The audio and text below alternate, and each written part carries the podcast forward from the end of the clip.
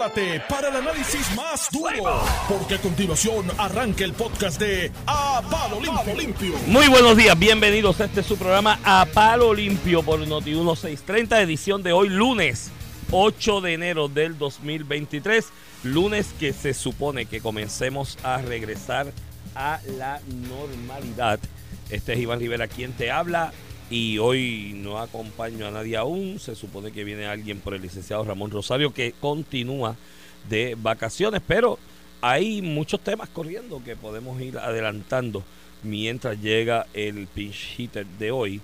Eh, entre ellos está el tema y el asunto. Ah, mira, por ahí está Anthony. Era Anthony Maceira que está por ahí. Déjame, déjame dejarte pasar. Contra gracias. Anthony, buenos días. buenos días, Iván. Buenos días, son bien los controles. Buenos días, Mira, Puerto Rico nos sintoniza. Ya, ya, ya pasaron la, los reyes. Ya el tapón empieza. Sí, no, el tapón y, empieza, y, la, y, la, fila del café ya estaba larga. Empieza, empieza a moverse más. Este, yo hoy uno un par de minutos. Anthony, ¿cómo estás? Buenos días. Buenos días, muy bien. ¿Y tú? ¿Y ese fin de semana de Reyes? ¿Reyaste? El fin de semana estuvo bueno, estuvo tranquilo. Eh, ayer, fíjate, ayer salimos a pasear eh, eh, con, con, Ferdinand, saludos a, a, Ferdinand Pérez y un grupito de nosotros y llegamos a muchos negocios que estaba cerrado. Mucha gente cogió los, el fin de semana largo, negocios. Sí, negocios. Negocios. Entonces mi hermano me decía, oye, la cosa tiene que estar buena para que negocios de consumo, de comida, de, de, de chinchorreo, bebida, de chinchorreo, eh, Cierra un domingo. Cierren un domingo, Eh, domingo de sí. Reyes. Sí, puede haber algo de eso. Puede haber eh, síntomas de que hay movimiento económico y se siente la tranquilidad de que puede cerrar un día y ese ingreso eh, no depender de él. Eh, también el hecho de que el cansancio aprieta también. También. ¿no? Y, y- y- y el dueño del negocio, que es cuenta propista, pues tiene que descansar o busca la manera de descansar. Me pasó la semana pasada mucho, en la semana, con esto de que el lunes fue día festivo, el viernes fue día festivo eh, nuevamente, pues martes, miércoles y jueves mucha gente cogió libre. Yo trabajo en el área de Santurce y para ir a conseguir un almuerzo era un proyecto. Oye, Tenías que salir de, la, de, la, de las cuadras donde de ordinario lo hacías y montarte en el carro. Y me pasó también eh, en miércoles, creo que fue que estuve en las noticias en Tele 11, una entrevista en, en horas de la tarde, que cuando salí, pues dije aprovecho y ceno y, y de camino a la casa y fui a en el área de Guaynabo a dos lugares que frecuento que me gustan mucho con la intención de cenar en alguno de ellos y los dos estaban cerrados. Estaban cerrados. Así que mucha gente aprovechó Mira, quizás los fuimos- puentes y Nosotros fuimos a uno en Calley y ese tenía un letrero que estaba cerrado del 18 de diciembre al 11 de enero de vacaciones. eso es un mes. O sea, un- eso es un mes para un restaurante, eso es un mes completo sin producir. En Así que el Navidad. año tiene que haber estado bueno. En Navidad es que la En gente va a la Navidad. montaña mucho. Y dijimos, ah, pues vamos al negocio que íbamos subiendo. Y cuando llegamos al negocio que íbamos subiendo, estaba cerrado también. Fuimos a otro y ese estaba que no cabía un alma. Porque, Claro, ¿verdad? claro. Típicamente un domingo de Reyes. eh, La gente va al campo. La gente, la gente va al campo. Eh, pues ahí rompimos. Entonces mi hermano y yo fuimos a otro en Gurabo que también estaba cerrado. Y ahí dijimos, contra, la, eh, mejor vamos a hacer un barbecue en la casa. Y fuimos para la casa y hicimos un barbecue. Bueno, es posible también, es otra variable que, hay que analizar en esto, la falta de empleados también. Ese tipo de negocio de ocio, ¿no? Lo que es el, el bar, el restaurante, el bar-restaurante y demás, eh, lo que llaman la economía del ocio en otras partes del mundo. Pues la realidad es que ha tenido una escasez de empleados marcada durante los últimos dos años. La gente fue a la pandemia, cogió los cositos de los chavos que había de distintos incentivos. Muchos de ellos se reinventaron, se quedaron como cuenta propistas, decidieron marcar rumbo en otra dirección y no regresaron a ese tipo de trabajo.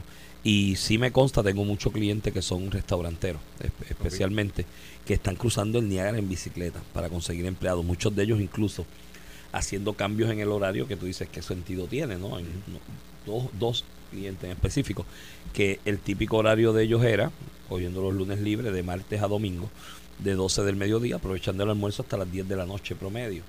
Pues no, ahora abren a las 2 de la tarde. Entonces tú dices, ¿qué sentido tiene? Wow. Si el almuerzo es a las 12, dice, bueno, pero es que si abro a las 12 tengo que pagarle dos horas de overtime a cada empleado, a menos de que mucho empleado no quiere trabajar más del turno de 8 horas. ¿No? Este, y para cubrirlo entonces en el turno de 8 horas, muchos a las 2, otros a las 4 de la tarde. Cuestión de cubrir los turnos con un solo grupo de empleados y no tener que, te- ante la escasez de empleomanía, quizás ese, ese fenómeno que observaste También responde a que no tiene mucha empleomanía y los vas a quemar y le dicen mejor, mira, vamos a hacer en Navidades, cógete los ditas libres, janguea, chinchorrea, gózatela y vuelve, porque para no perderlo. También puede ser el factor que me dicen aquí, que me dicen que el problema fue que no fuimos ahí bonito, porque los negocios en ahí Ah, no, no, pero abiertos. sí, Un saludo, Rafa, sí. buenos días. Me consta por cuestión personal de cómo es la vaina en Ay Bonito y en Ay Bonito es otra cosa, caballo. Ay Bonito es la o en cuanto a chinchorreo y demás, no hay forma, o sea, no- yo no sé, yo no podría trabajar en Ay Bonito.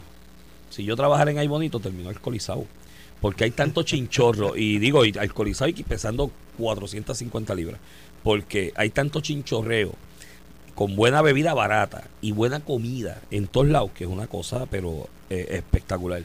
Y recuerdo para los tiempos de la pandemia, yo recuerdo el amigo Manolo Sidre, para la época de la pandemia, yo no sé si él ya estaba como secretario de Desarrollo Económico o fue antes de eso cuando estaba aquí con Ferdinand Pérez y Carlos Mercader en pelotadura, que él hizo una observación o un señalamiento que a alguna gente como que se le quiso arrancar el alma, que él dijo, pero es que los, los down y las restricciones operan en área metro, vete a la ruralía a ver, mi hermano. No, y la realidad es que hay bonito uno de esos municipios que desde que está Willy como alcalde, el- a- se, ha, se ha abierto mucho negocio nuevo. ¿verdad? Tú, vas al, tú vas al casco urbano del pueblo y a, a mí se me parece mucho, mucho, mucho el trabajo que ha hecho Ramón Luis Sí. en, en el casco del pueblo.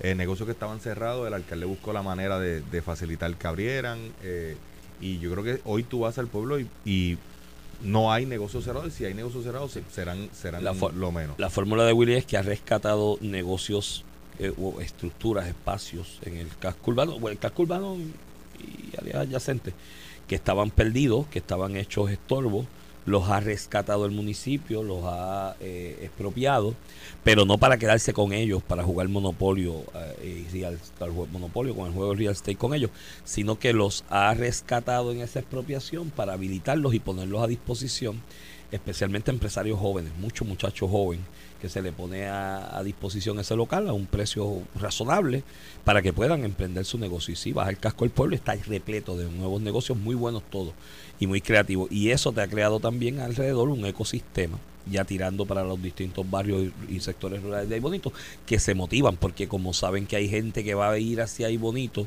a disfrutar de esa nueva realidad, pues van a pasar frente a su negocio. Y mi hermano, una vez tú estás enva- envalentonado en esa dinámica del chinchorreo, te vas a parar en todos los que encuentres que te parezcan atractivos y, y, y bonitos. Este, y esa, eso es una realidad, eso, eso está pasando, pasa también en, en otras partes. Caguas también ha hecho una dinámica. El otro día estuve, hace tiempo que no iba al casco de Caguas, tuve una reunión con un compañero abogado que tiene su oficina en un lugar privilegiado allí en el mismo centro de Cagua y me di cuenta también de lo mismo. Alrededor del Centro de Bellas Artes de Cagua, eh, el alcalde ha promovido la dinámica comercial y hay un montón de negocios alrededor y así otros municipios. Bayamón tiene esa nueva realidad. Guaynabo lo que ha hecho es que lo ha movido más hacia el paseo tablado, aunque también hay unos negocios en el casco urbano de Guaynabo muy buenos que, según he hablado con ellos, es promoción del municipio, locales que el municipio ha habilitado para que esa gente y así por el estilo de otro. Eso es lo que esa es la fórmula, facilitar y viabilizar para que haya negocio.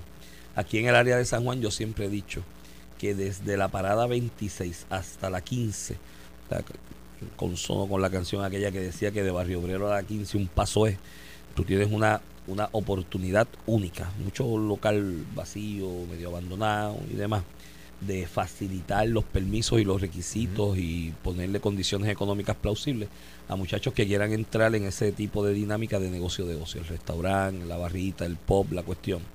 Este, para que la gente use el tren urbano, llegue allí a la parada 26 en tren urbano y camine por todo Santurce, tiene hasta Miramar para llegar y virar para atrás. Eso yo lo vi fuera de Puerto Rico en Madrid, había una calle que era la calle La Palma, que la última vez que fui cerca del 2020, 2019, estaba más o menos cerrada porque está todo en reconstrucción, todo básicamente, era un, edificio viejo, están todos en reconstrucción, mucho real estate nuevo. Pero yo recuerdo que aquella calle La Palma, cerca del metro de tribunales, era como un kilómetro más o menos de larga, kilómetro y medio de largo, y cada portal de cada edificio abajo en el primer piso, a cada lado de la calle era un negocio.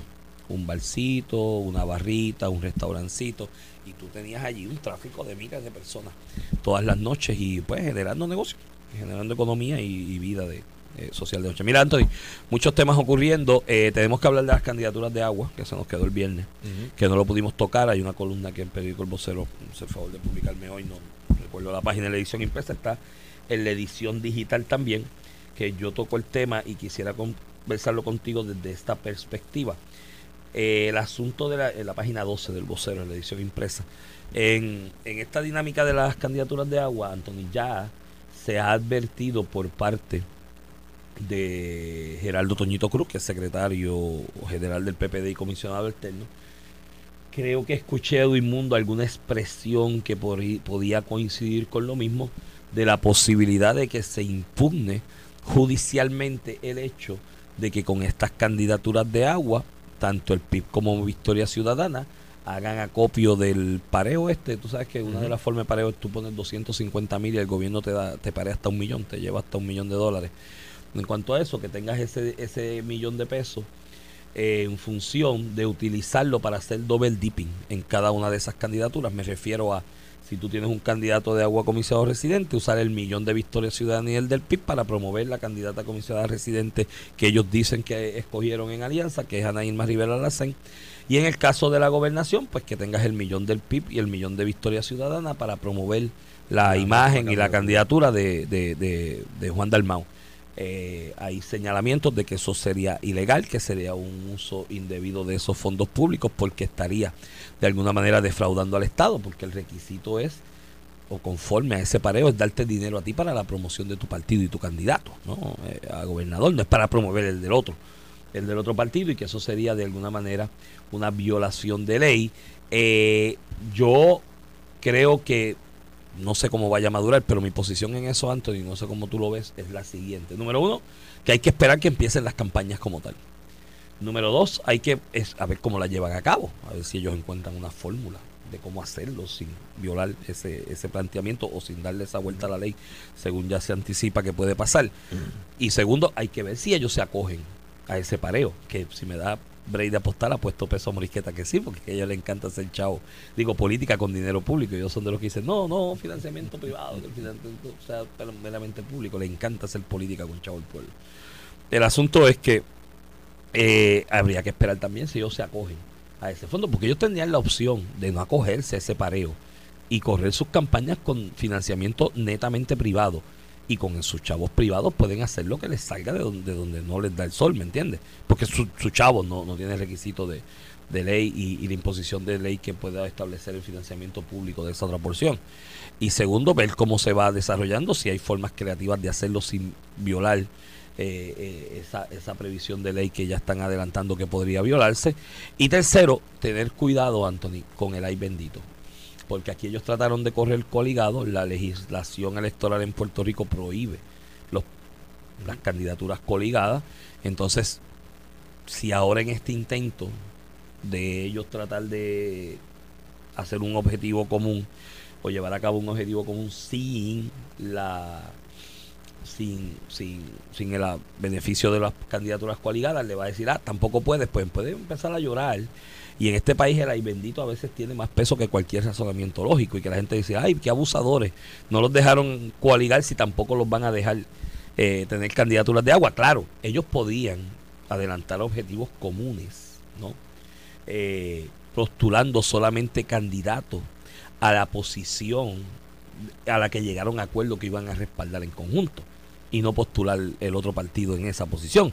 Pero ya ahí se pone en juego la franquicia electoral y la posibilidad de quedar inscrito y ellos tampoco quieren sacrificar eso porque a la larga quieren sus guisitos en la comisión, sus contratitos y sus empleados. No sé cómo tú lo veas, yo creo que es muy temprano para decir que se va a atacar la idea. Creo que creo que creo que lo, lo importante es esperar cómo va madurando para entonces ver cómo se va a accionar. No sé cómo tú lo veas.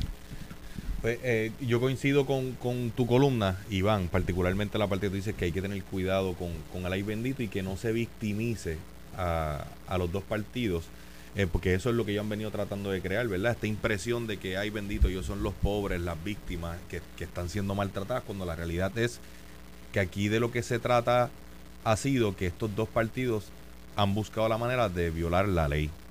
Eh, buscaron burlar la ley, el tribunal, de hecho, eh, cuando el tribunal les resuelve en contra, yo no sé si tú recuerdas, pero líderes del Partido Independentista, que son abogados admitidos al ejercicio de la abogacía, dijeron que ningún tribunal los iba a detener. Que, eh, eh, de hecho, y del, y del Partido Victoria Ciudadana también, pues recuerdo que, que, que Manuel Natal fue uno de los que dijo que el tribunal no los iba a detener, que ninguna sentencia judicial los iba a detener, que, que el junte o la alianza, como ellos le llamarán en ese momento, iba. O sea, en, en claro menosprecio eh, no solamente al texto de la ley que puede estar sujeto a interpretación y tal vez. Pues en su derecho constitucional a equivocarse, ellos leían la ley de una manera errada en la que se les permitía la coaligación de candidatura. Pero se fue al tribunal y el, y el, y el tribunal determinó que no, que, que no estaba permitido, que era ilegal lo que ellos buscaban hacer. Y, y estos dos partidos que hablan de, de corrupción y de violar la ley y, y del abuso de poder, eh, hicieron precisamente lo que ellos critican, se pasaron por buen sitio lo que dice la ley, lo que dijo un tribunal, eh, lo que demuestra que estos no son partidos de ley y orden, estos son partidos de lo que a mí me dé la gana, porque a mí me dé la gana, porque sí, porque, porque yo lo dije. Eh, esa es la actitud que han demostrado en todo momento. La, la próxima prueba será si acceden o no acceden al fondo electoral. yo coincido contigo que puede que hoy la controversia no esté madura para ¿verdad? una impugnación judicial eh, el factor determinante va a ser si acceden o no acceden al fondo electoral, en particular el movimiento Victoria Ciudadana. ¿Por qué? Porque lo que requiere el código electoral es que cada partido que tenga su franquicia y que vaya a acceder al fondo electoral tenga un candidato a la gobernación. Pues en teoría el PIB sí tiene un candidato a la gobernación, quienes tienen un candidato de agua, un candidato en busto, un candidato fraudulento, son el, Partido Victoria Ciudadana en cuyo caso la violación de ley en, en, el caso de Victoria sería, sería mucho más palpable. Sí, sería la eh, violación de ley. Sería la de ellos, porque el PIB dice, no, yo estoy promoviendo el mío.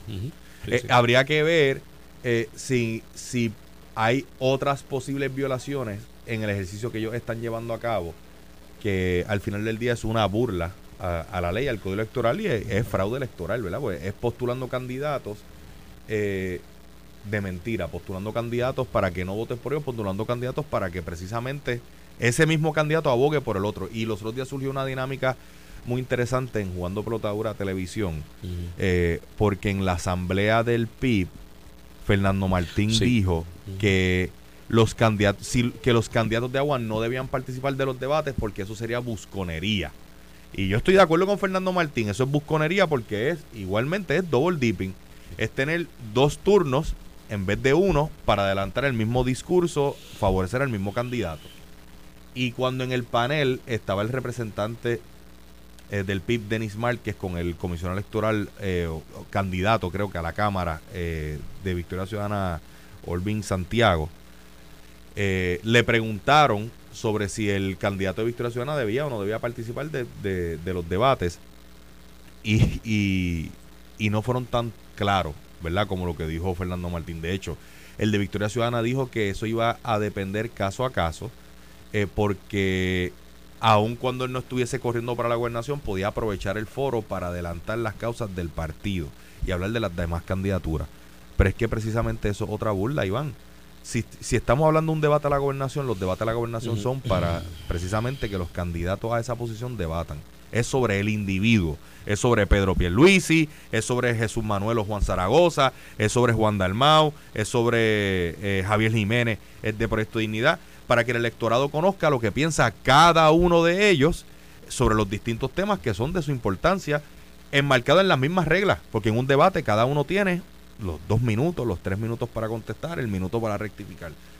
Y lo que quiere hacer Victoria Ciudadana es burlarse de, de, también de ese proceso para tener dos turnos al bate y para utilizar un foro de manera adecuada. Eh, yo creo que eh, si bien es cierto lo que tú dices de que hay que tener cuidado con no victimizarlo, tampoco podemos dejar que se nos trepen encima, ¿verdad? Y, no se puede permitir que, esta gente burlen los procesos, burlen la ley y al final del día engañen al, elector. Y el planteamiento, el planteamiento que el planteamiento que yo que, que yo te realizo de que ellos tenían la opción de lograr el mismo objetivo, ¿no? Este, ah, cierto, sin postular candidato.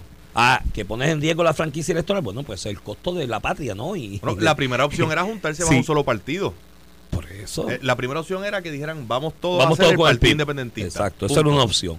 La segunda, quieres correr ahí con tus candidatos y demás, y, y tú crees que ese, ese, esa idea que tú tienes es tan loable por el futuro del país, pues vale la pena arriesgar la existencia de la franquicia. Digo que yo creo que le están arriesgando de todas maneras, Anthony, por lo que te acabo de decir. Yo creo que aquí Rubén Berrío, es que tú más sabes el diablo por viejo que por diablo, dice mucha gente. Cuando Rubén Berrío dijo, sí, sí, la alianza va, la alianza va, con nuestro candidato a gobernador, que es Juan Dalmau, ya los mató. Piedra mata papel. Número uno, eh, digo, papel mata piedra.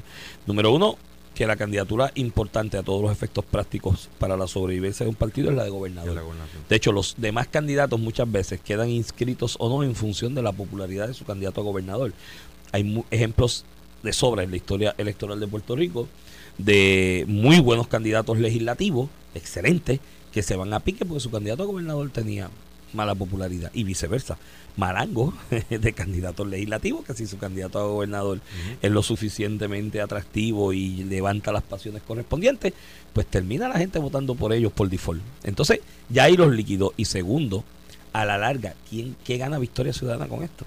Nada. El intento de la alcaldía de San Juan, por aquello de que hay unos chavitos ahí, digo, San Juan son casi 800 millones de pesos de presupuesto. Hay chavitos para contrato y guisos para mucha gente. Pero eh, eh, esa es la aspiración de Victoria Ciudadana, ganar la alcaldía de San Juan, porque en el resto salen perdiendo. En el resto de la nomenclatura de esa llamada alianza, y creo que al final del camino el PIB va a terminar absorbiéndolo, básicamente, porque incluso en este embeleco y lo difícil que va a ser promover ese voto mixto, que no es imposible, pero es complicado, eh, pueden terminar ni quedando inscritos tampoco. Yo te voy a decir dónde van a tener problemas. En las candidaturas por acumulación. Y, También. Y e- e Iván plantea que, que, que ganan aquí. eh, y yo creo que es una pregunta que todo el mundo tiene que hacerse, ¿verdad? ¿Cuál es la motivación detrás de, de esta mal llamada alianza? Sí, sí, ¿cuál es el Eh, de objetivo? esta colusión entre estos dos partidos por violar la ley. Y yo creo que quien mejor lo ha dicho es el exgobernador y compañero aquí de emisora, Alejandro García Padilla, Los por chavitos, chavitos. Los chavitos. Esto, esto se trata de chavitos. Eso es así, el. Partido Independentista y el Partido Victoria Ciudadana quieren que tú y yo y todos los que pagamos contribuciones le financiemos su campaña. Quieren que en vez de poder tener eh, 4 millones, eh, perdón, que eh, en vez de tener un millón con 250 mil, tener 2 millones de dólares. Tener, eh, como dije el viernes pasado, le gusta el pan con mantequilla por los dos lados, le gusta el double dipping. De eso es lo que se trata. Aquí están tratando de violar la ley, de, de- de burlar al elector, de confundir al elector, de cometer fraude electoral, todo por chavitos. Ahora, me apunta alguien que conoce de primera mano lo que está pasando y me hace un planteamiento bien interesante, este Anthony, que si Jesús Manuel saca pantalones y acaba de aprobar un proyecto que se aprobó a viva voz en la Cámara, de que se eliminaría ese fondo alterno, el que te menciono, y que el pareo sea peso a peso todo el mundo, en igualdad de condiciones, que ahí pues esa otra alternativa de darle la vuelta el cerco a la ley se podría minimizar o evitar. Pero que Jesús Manuel tiene eso aguantado, porque después que se aprobó a viva voz en la Cámara, le quiere que Toñito lo analice y le dé su, su, su opinión. Parece que es de estos proyectos que también el PNP y Edwin Mundo apoya. Entonces, si Edwin Mundo y el PNP lo apoyan, en el bando allá de Toñito no es como el diablo a la cruz. No, si Edwin Mundo lo apoya, yo estoy en contra. Y muchachos, eh, del PPD y el PPD y el PNP, si no se han dado cuenta, eh, creo que para el PPD especialmente representa mayor reto y mayor desafío eh, la alianza como tal y lo que pueda pasar a largo plazo. Me apunta otro amigo que tiene una observación interesante, que es la de la de lo que pasa en el 2028, ¿no? Que si los objetivos no se logran ahora, pues qué pasa en el 2028 si hay una reciprocidad del PIB endosar a Manuel Natal entonces candidato a gobernador, ¿no? Por poner un ejemplo. Eso es otra alternativa. En ese aspecto, lo que va a decir coincide eh, ese amigo que me hace ese, ese, esa- ese apunte con lo que yo voy a decir. El enemigo del PPD en este momento es, es la alianza, no es el PNP. Así que déjense de esa vaina de que si lo aprobó Edwin Mundo, yo no quiero. ¿eh? Ojo, cuidado, que a lo mejor Pero hay te- quienes- hay, hay- que hay que ver, o sea, tú tienes que ver con quién tú haces alianzas y coaliciones en qué momento determinado. En este momento determinado, al PPD y a su presidente Jesús Manuel le conviene esa de, con el PNP más que con la alianza. Pero a- algunos, en, para algunos del Partido Popular parecería que todavía tienen esperanza de que el, el Partido Victoria Ciudadana o el PIB se van a unir a ellos y, y buscarían, parecería que están buscando agradarle a esos partidos de si izquierda. hay gente en el PPD que está pensando eso, mi muchacho, mi consejo, eso ya los perdieron, ¿sabes? Esa, cuenta de, de coquetear con lo que llamaban melones antes, de coquetear con la izquierda, como usted le quiera llamar, esa cuenta del PPD está sobre gira. Le han facturado demasiado haciéndole promesas y nunca cumpliéndole y esa gente no le van a dar un voto más. Mira, me vida. hacen dos observaciones aquí que, que creo que las dos están eh, buenísimas. Eh, primero, el amigo Eddie López me dice, nobody likes a cheater. Nadie vota por el candidato que va al tribunal para intentar prevalecer en una elección. Y al igual que nadie vota por un candidato que trata de buscar las leyes y hacer lo que sea eh, por ganar. Y otro me dice, mira, ustedes lo están sobreanalizando. Esta gente vive del ego. Y el ego de estas personas lo hace pensar que están por encima de la ley, que pueden, bu- que pueden burlar las leyes, que pueden El- engañar al elector. el amigo y profesor Michael González de la Universidad, del recinto universitario de Mayagüez, me apunta y tiene mucha razón en esto. El Junte Colonial se fraguó antes del plebiscito de 2017, cuando Hernández Colón abogó por que Justicia Federal le diera permiso al pueblo para demandar la descolonización. Ahí empezaron a resbalar, como decía Albizu, hasta que se rompan el cogote. Y es cierto, si tú como partido independentista y estos de Junte abogaron por esa cuestión de que proponían el Colón de que Justicia Federal nos dé permiso de cómo es que nosotros solicitamos la descolonización, pues ya está resbalando en lo seco. Mira, cuando vengamos de la pausa, vamos a hablar de la reconstrucción, que hubo un tema, un planteamiento interesante, una entrevista con Juan Manuel Lavoe esta tarde, y vamos a hablar de los conciertos en los residenciales públicos del weekend de Reyes, que ese tema está hoy ahí. y todo el mundo menciona uno, pero es que hubo varios. ¿Y qué es lo que pasa con eso? No hay ley y orden en los residenciales públicos. Cuando vengamos a la pausa, cogemos esos temas. Estás escuchando el podcast de A Palo Limpio de Noti1630. De regreso aquí a Palo Limpio por Noti 1630, edición de hoy, lunes 8 de enero del 2023. Este es Iván Rivera, quien te habla. Acompañó en la mañana de hoy. Tengo el privilegio de acompañar al licenciado Anthony Maceira, que está bateando de pinch hitter por el licenciado Ramón Rosario Cortés y Valiente, que sigue esquiando en alguna parte del mundo. Buenos días, Iván. Buenos días, Zombie. Buenos días a todo Solo el pueblo de Puerto Rico que nos sintoniza. quiero ver esos videos de Ramón esquiando en algún lugar. pues. Yo creo que más allá de las yaguas, de hecho en las yaguas tú no te tirabas de pie, las yaguas tú te tirabas sentado. Los esquí es distinto es de pie, no es, no es tan fácil. Mira, este otro tema que ocurrió en el fin de semana, eh, vamos a tocar brevemente, es la comparecencia pública de manera presencial de parte de Ricardo Rosselló endosando a William Villafañe en una actividad que este tenía ayer como candidato a comisionado residente, también endosó a Eric Rolón, su ex subsecretario de la gobernación, que está aspirando a la alcaldía de Dorado.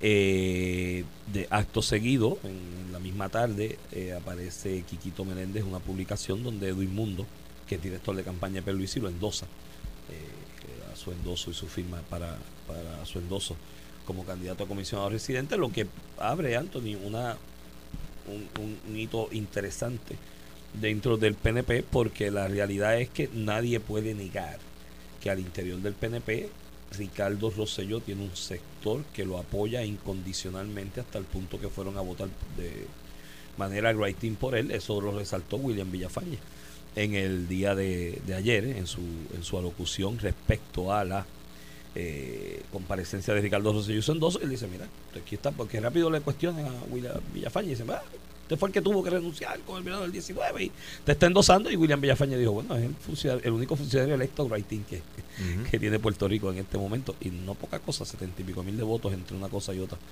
Eh, Setenta y pico mil de personas fueron a escribir el nombre de él. Eh, obviamente es un endoso importante, eh, Anthony, eh, para William Villafañe en su aspiración a ser el candidato del PNP a comisionado residente en Washington. Eh, Edwin Mundo endosa a, a Quiquito Meléndez, que tampoco es poca cosa. Edwin Mundo es una voz de peso ¿no?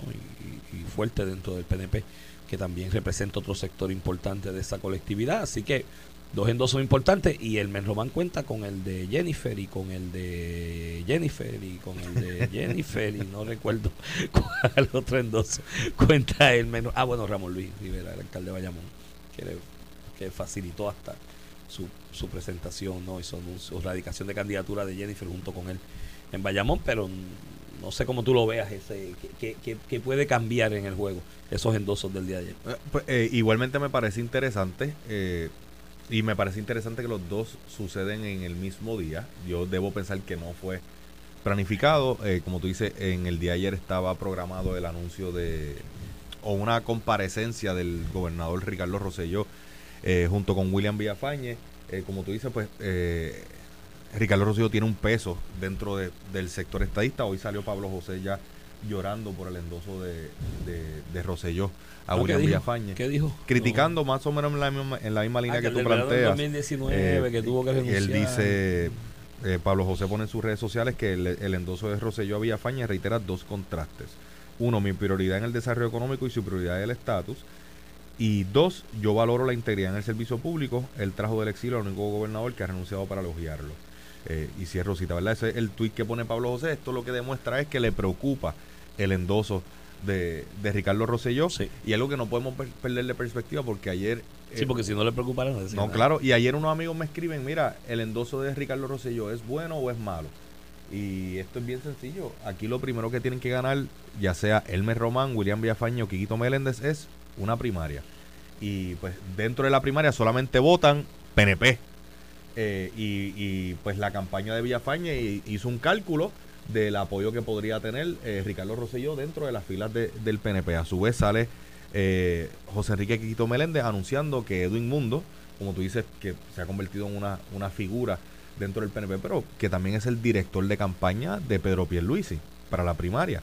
Eh, lo endosa en el día de ayer y yo creo que eso es un endoso importantísimo, más allá de meramente por lo que representa Edwin en sí, eh, y yo creo que tú y yo no tenemos que hablar aquí de, No, de- de las credenciales de, de Edwin, sino yo creo que envía un mensaje para eh, las personas que estaban hasta cierto punto confundidas, porque yo creo que todavía Quiquito no ha logrado superar 100% el tema de que él está con Pedro Pierluisi, me refiero en, en, en el ojo afuera. Todavía hay... Tú y yo come- co- consumimos esto, nosotros somos fiebre, somos Claro. political junkies, así que nosotros estamos pendientes a cada suceso. Y, y nosotros vimos ese evento en el que Quiquito le levanta la mano a Pedro Pierluisi y dice, yo estoy con Pedro Pierluisi para gobernador cuatro años más, etcétera, etcétera, etcétera.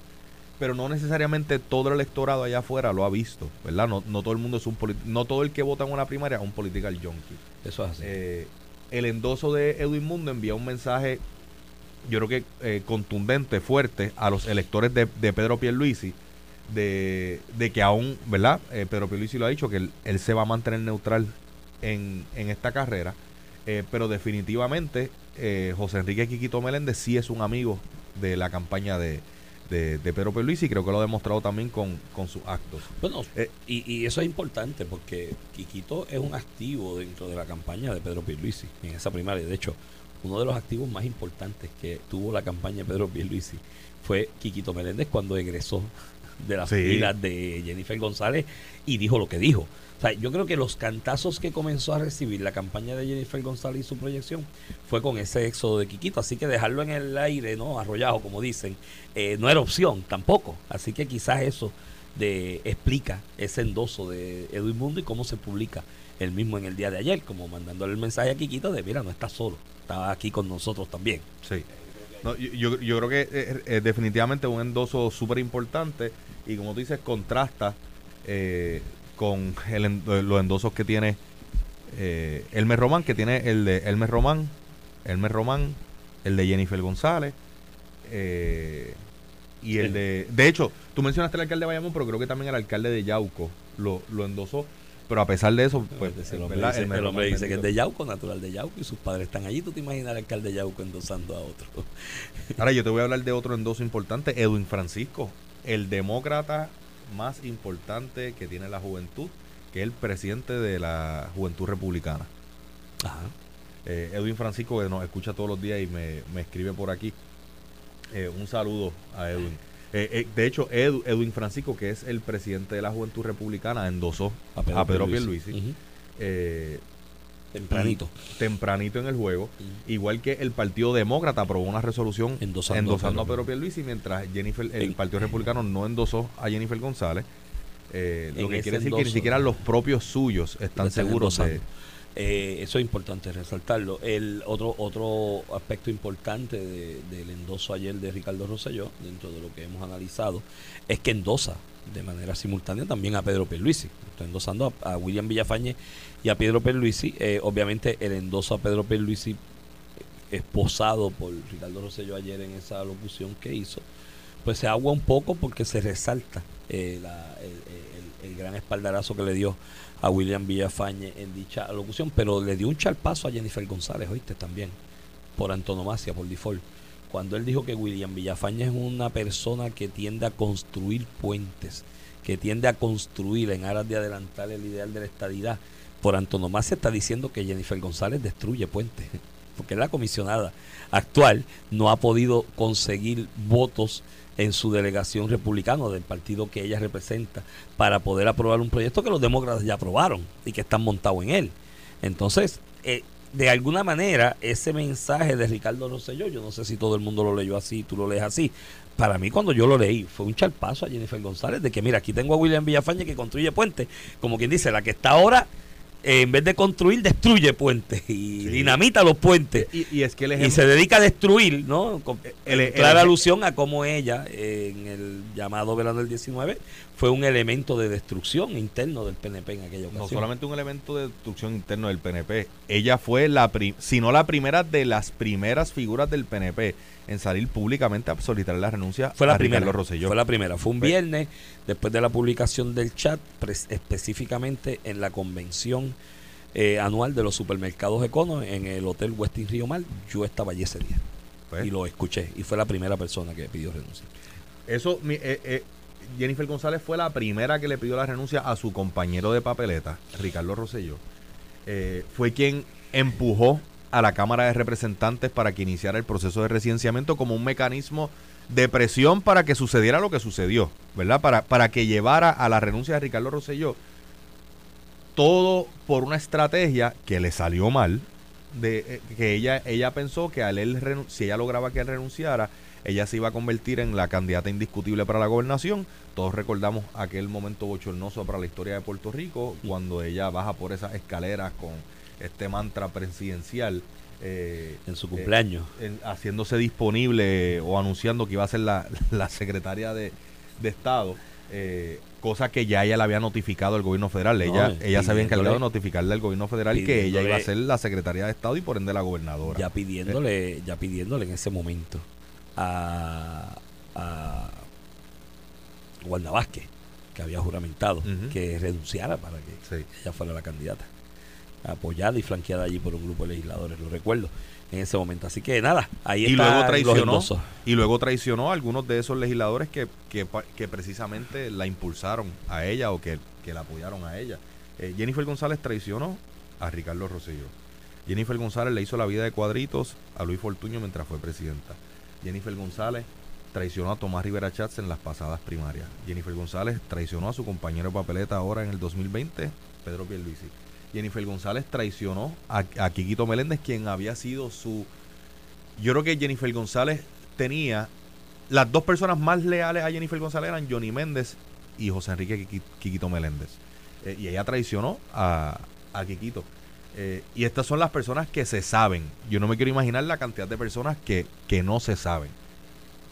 Pues, ahí Nos desviamos aquí del tema un poquito. Sí, pero, pero ciertamente pues tiene, tiene su peso. Vamos a ver cómo, madura esos de los endosos. Yo me imagino que más adelante, según vaya corriendo la primaria eh, del Camper Luisí, intentarán tener algún tipo de endoso de Ricardo Rosselló o algún tipo de expresión ya más dirigida eh, al elector de base del PNP, porque mira, no es poca cosa. O sea, yo creo que con el ejercicio ese de mayo del 2021, de la elección esta de los delegados presidenciales, la realidad es que se demostró de alguna manera algo que yo he venido especulando recurrentemente, que es que ese core del PNP que respalda a Ricardo Rosselló debe rondar por los 100 mil, 125 mil, cuidado con un poquito más de electores. Eso no es poca cosa en una primaria, ¿viste? En una primaria que participan 350 mil personas, quizás a lo sumo, como mucho 400 mil, si llegase a esa cantidad, ciento y pico de mil un por ciento significativo de esos 125, 150 que, que,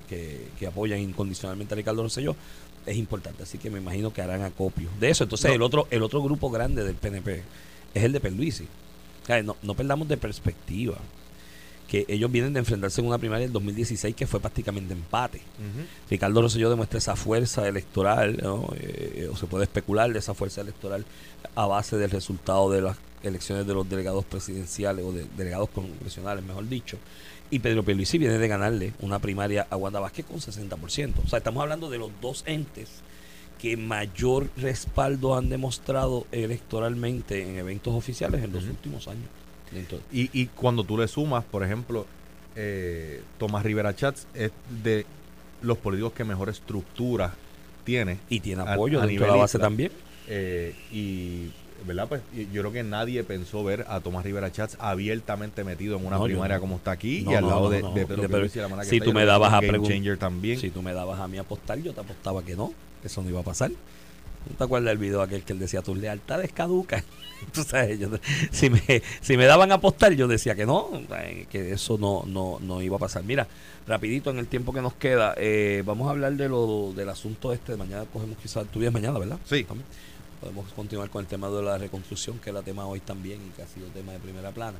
Eh, pero vamos a coger esto de los eventos de los residenciales públicos. Hubo o hay un espaviento por una una un concierto de estos que se hace, oye, que no es nuevo, esto todos los weekends de Reyes o de Año Nuevo, se ha hecho en distintos residenciales públicos donde muchachos de estos relacionados al mundo de la música urbana, y antes de la música urbana algunos merengueros también, y demás, eh, dan un concierto de manera gratuita en algún residencial público. Eh, muchos especulan que esto se financia con dinero no muy bien habido y que es una dinámica de lo que llaman el bichote del residencial, ¿no? Que pues pone esa chauchita. anónimo. Exacto. Pone esa chauchita, de la noche a la mañana crece una tarima, equipo de sonido, luces, bocina, todo, un andamiaje.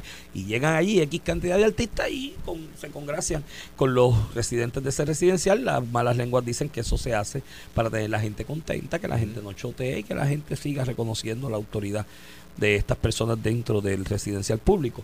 La diferencia entre el policía, Anthony, que está en la esquina de la plaza velando la comunidad, y la diferencia de el lugarteniente del bichote es una, es que uno está reconocido como fuerza legítima del Estado. El otro no está reconocido como fuerza legítima del Estado, pero la gente lo reconoce. Esa es la diferencia entre uno y otro. Eso es así de sencillo porque la fuerza se impone o legítimamente o ilegítimamente. Pues dicen que ellos hacen eso para que la gente se congracie, no chotee, colabore con las estructuras que ellos montan. Eh, aquí se ha resaltado y se le ha caído encima a este de Monteatillo con, con Anuel, específicamente, que yo a mí nunca me ha gustado la música de ellos, el gusto que le encuentran, pero bueno, está pegado para todos los efectos prácticos. Eh, y surge el espaviento porque un influencer por ahí que tiene un cuarto de estómago, tres cuartos de pulgada de pelo sembrado y, y, otras cosas, este, y la cara estirada, pues, pues resulta que le cayó arriba a eso, de dónde están los permisos, que quién tiene permiso para eso, que cómo hicieron eso en Monteatillo, que cómo Anuel hizo eso sin ningún tipo de permiso gubernamental ni autorización, pero gallo, se te olvidaron los otros.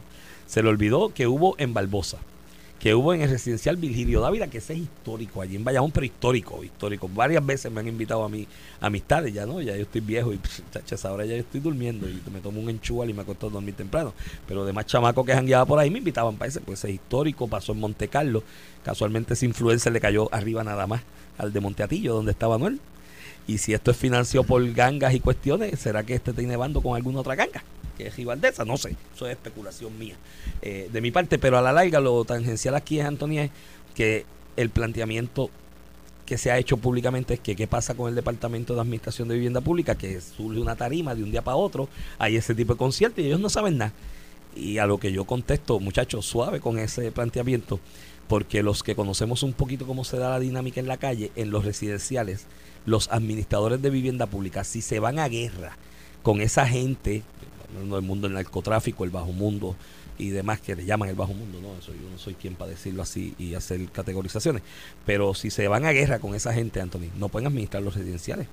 porque hay un choque de fuerza ahí de frente. Entonces muchas veces lo que se entra ahí es en algún tipo de, no complicidad, pero tampoco meterse de guerra de frente con esa gente. Entonces dice, ah, montan una tarima y nadie lo vio. Ajá, ¿y qué tú vas a hacer como administrador de un residencial que lo ve? Caerle a, palos al tipo y llamar a la policía para que lo pare. Para que entonces después caigas en desgracia con ese, eh, con ese individuo que tiene una fuerza ilegítima, pero la tiene allí, y caer en desgracia con él para que entonces no te dejen hacer tu función y administrar el residencial. Esa es la dinámica que tenemos. Hay dos opciones o llevar la fiesta en paz en ese aspecto, que sería contradictorio a la ley de alguna manera, porque es una actividad ilícita que se, se conoce o se especula que ocurre ahí, o volver, mira, a la mano dura, aquella, ¿te acuerdas, no sé yo?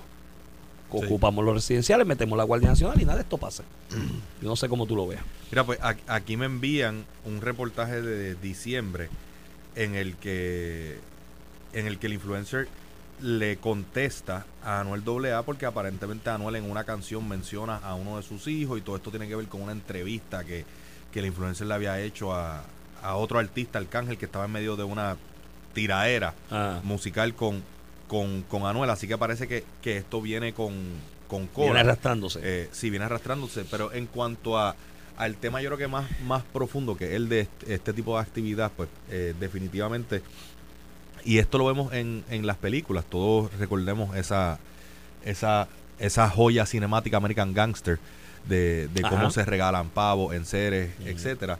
Y, y, yo lo recuerdo, ¿verdad? Eh, en, en los residenciales, pues muchas veces estas personas eh, regalan, hacen regalos de enseres, de hecho, muebles. La fiesta se da le hacen con Reyes porque el día de Reyes le regalan juguetes a los nenes. Y, y, es parte de ese capitalismo participativo que promueven eh, en, en, estos sectores con el fin de ganar cierta aceptación y, evitar el resentimiento por las cosas negativas que trae pues, estas industrias de, del bajo mundo. Eh, yo tengo que confesar que yo llegué a participar de, esta fiesta cuando yo era chamaco, era la grande era la de, la de Torres de Sabana. Torres eh, yo llegué a, ir a, las de Torres de Sabana, que quedaba cerca de, mi escuela, ahí en la Gilberto Concepción de Gracia. También eh, en Monserrate se hacían, en, en Sabana Bajo se hacían. Los recuerdo. Eh, aquí el problema que yo veo son los excesos. ¿verdad? Ah, yo soy natural de Country Club y me dicen que en Country Club a eso de las 3 y 40 de la mañana se escucharon disparos. se escucharon disparos. Eh, pues lo que presumen es que eran disparos provenientes de algún lucío que, estaba en la fiesta. que Arrestaron, arrestaron. a cinco personas con un vehículo con armas y todo. Y, por eso, aun cuando la mayoría de los asistentes puedan estar ahí con buenas intenciones, sin con intención meramente de disfrutar de la música, bailar, pasarla bien, eh, cuando no hay control pues se presta para este tipo de cosas y puede haber entonces eh, desgracia en cuanto a si esto requiere o no requiere autorización del Estado. Yo creo que estaría interesantísimo verlo. Eh, yo desconozco la, contestación a esa pregunta. Yo también. Pero obviamente tampoco es que un administrador de residencial público se va a caer a tiros con esa gente. pues claro que no. Porque no puede vivir en paz ni puede administrar. Eh, y los que hacen trabajo en residenciales públicos, mucha gente, yo de hecho, yo iba a jugar softball mucho, recuerdo, a residencial. hace, hace un mes atrás, o dos meses atrás, eh, salió que Luma estaba haciendo unos trabajos eléctricos en Arecibo y lo sacaron a, punta de pistola. Mi experiencia con los residenciales públicos, recuerdo específicamente en Manuela Pérez, noventa y pico, me invitaban a jugar softball allí, eh, donde yo jugaba todavía y el cuerpo me lo permitía. Y yo recuerdo entrar y me decían, ¿quién tú eres y para dónde tú vas? Y yo tenía que decirle que iba a jugar softball, decirle quién fue la persona que me invitó y cuando yo le decía a ese que me paraba en la entrada eh, quién yo era y quién me invitó y que iba a jugar softball, me escoltaban hasta el parque y se aseguraban que yo llegaba al parque. Yo fui entrenador de lucha olímpica en Sabana Bajo, en Sabana Bajo, en Jardines de Berwin, en, y en, en Guanamato y en Llorens. Y mañana podemos hablar sobre esa experiencia que yo creo que es interesantísima. El, tema trae, el tiempo nos traiciona. Seguimos con eso mañana. Manténgase en sintonía. Esto fue el podcast de a, Palo Limpio de Noti1630. Dale play a tu podcast favorito a través de Apple Podcasts, Spotify, Google Podcasts, Stitcher y notiuno.com.